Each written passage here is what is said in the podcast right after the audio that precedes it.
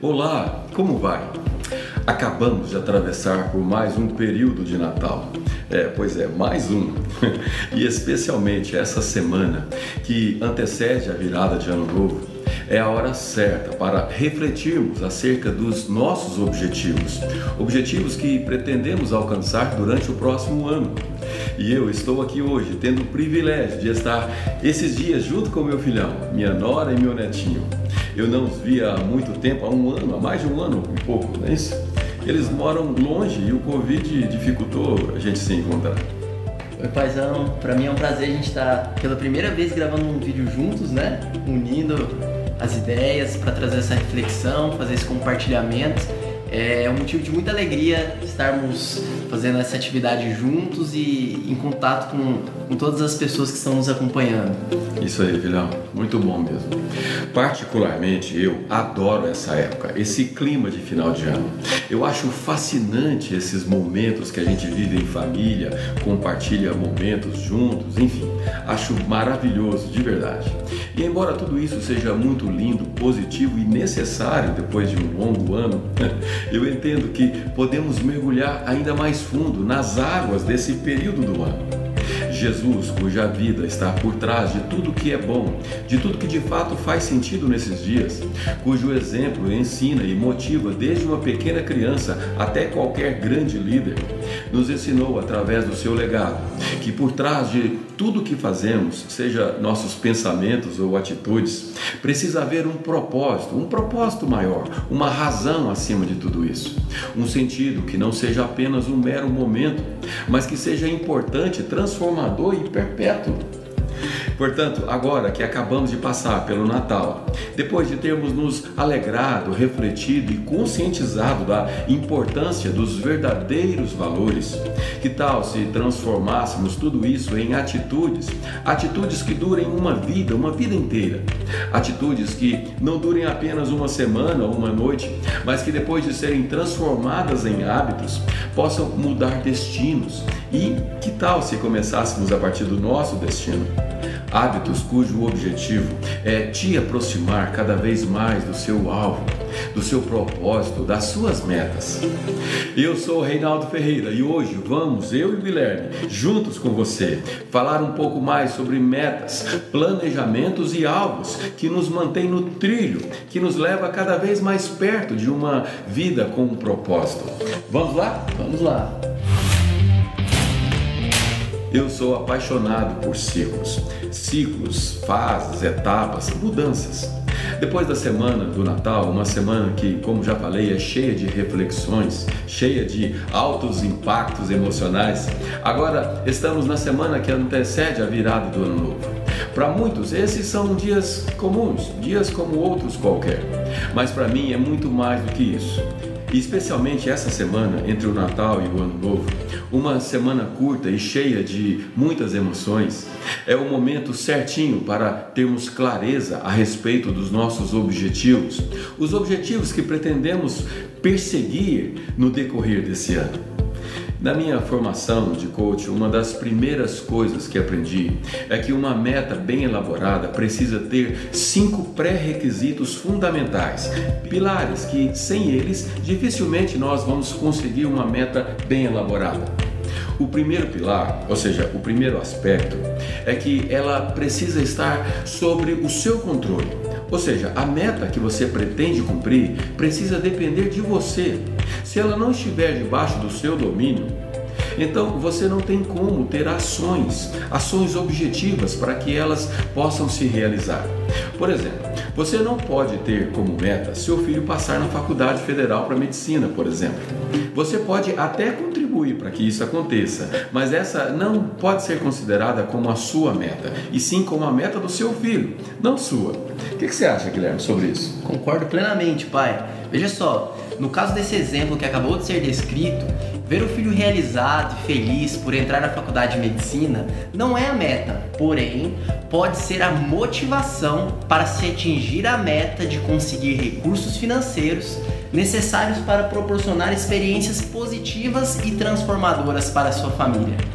Elaborar e perseguir metas que estão sob o seu controle traz lucidez para entendermos que os nossos objetivos dependem única e exclusivamente de nós mesmos. Sim, isso é o conceito de autorresponsabilidade, não é verdade?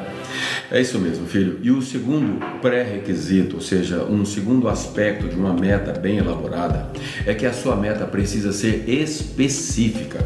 Ou seja, você precisa ter absoluta nitidez sobre ela. Caso contrário, como você poderia atingir um alvo que você não consegue enxergá-lo com clareza? Para isso, você precisa transcrever seu objetivo que está aí na sua mente, aí dentro dessa cabeça, para uma folha de papel, para um caderno, descrevendo-a precisamente e com o máximo de detalhe que você puder. E é fundamental que haja uma data de início, provavelmente vai ser no dia primeiro, imagino. E mais importante do que a data de início, uma data de término, ou seja, quando que você pretende cumprir com essa meta.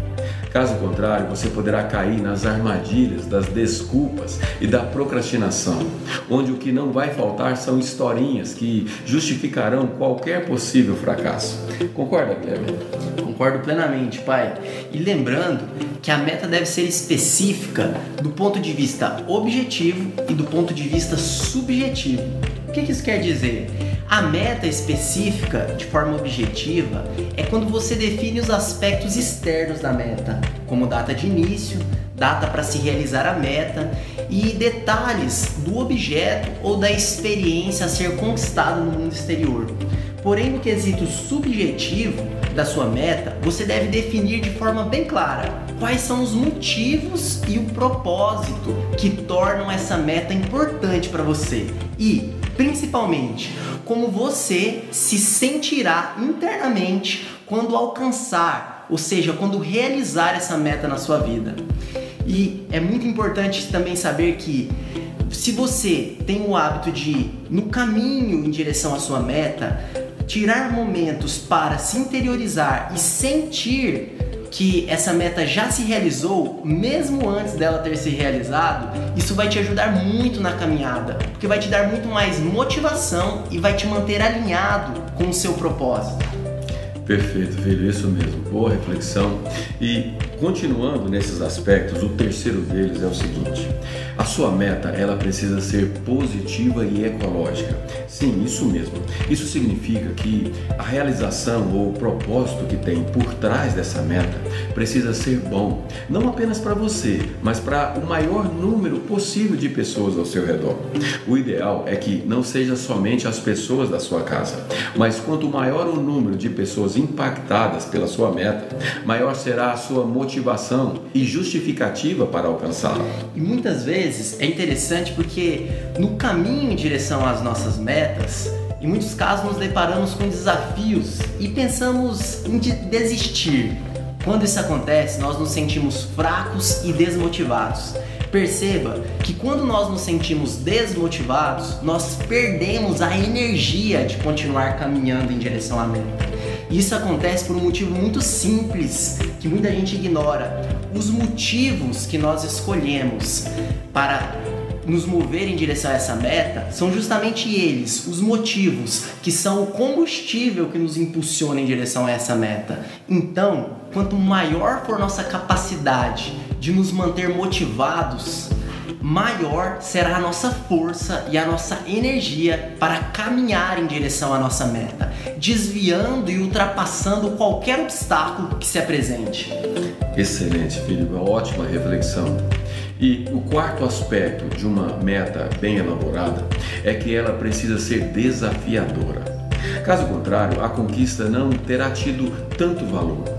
Metas desafiadoras trazem resultados extraordinários ao passo que metas fáceis, metas simples, não causam grandes impactos.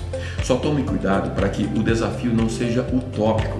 Desafios extremamente é, difíceis e desafiadores ao extremo pode causar frustrações se você não conseguir atingi-los. Né? O desafio, portanto, precisa ser factível.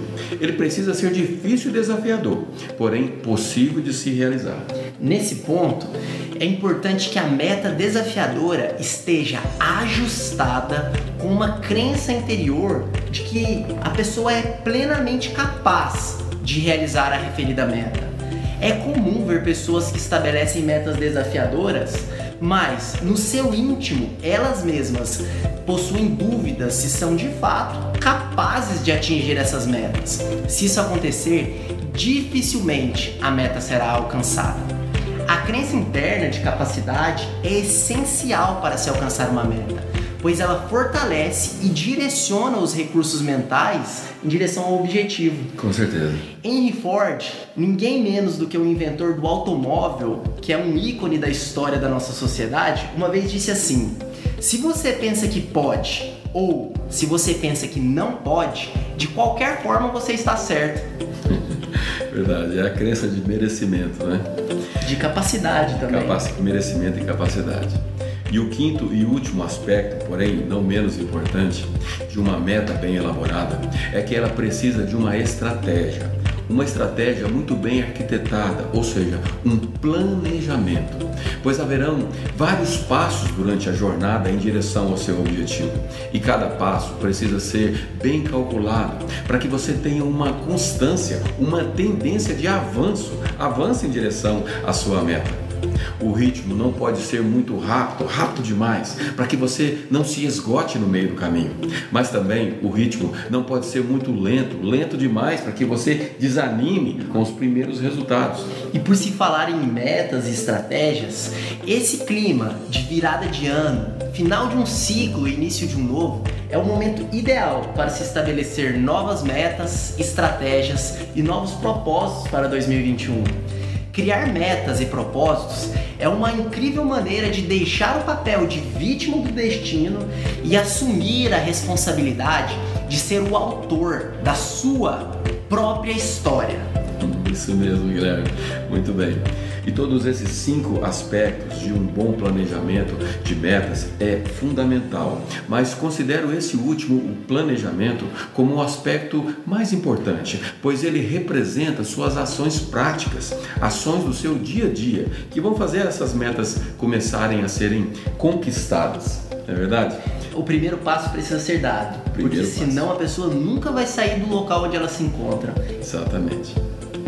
E por falar em ações práticas e pensando em facilitar a sua vida, o seu planejamento para o próximo ano, eu estou criando um PDF que você vai poder fazer um passo a passo mais facilmente desses cinco aspectos para te ajudar a elaborar de maneira bem feita a sua meta. Vou deixar esse PDF disponível para você no nosso grupo de Telegram. O link está aqui abaixo. Te incentivo a entrar nesse grupo para que a gente possa interagir mais facilmente. Quero concluir esse vídeo com aquele nosso velho entendimento que temos discutido aqui tantas vezes. Se queremos resultados diferentes, precisamos de ações diferentes. Talvez você todo ano faça planos e pense em algumas metas, mas será que você já descreveu essas metas de maneira organizada, utilizando um método como esse que acabamos de apresentar? Te desafio a colocar em prática essa estratégia. Estou certo que ela é poderosa e pode te ajudar bastante. Mais uma vez, obrigado. Fique bem e que Deus te abençoe neste novo tempo, neste novo ano que está para começar. Obrigado, filhão. Maravilha, pai. Foi um prazer a gente fazer esse bate-papo aqui juntos, com todos que estão nos acompanhando. Quero agradecer a cada um de vocês que dedicaram o que vocês têm de mais precioso, o tempo. É, Mais uma vez, muito obrigado. Obrigado. Nos vemos no próximo vídeo.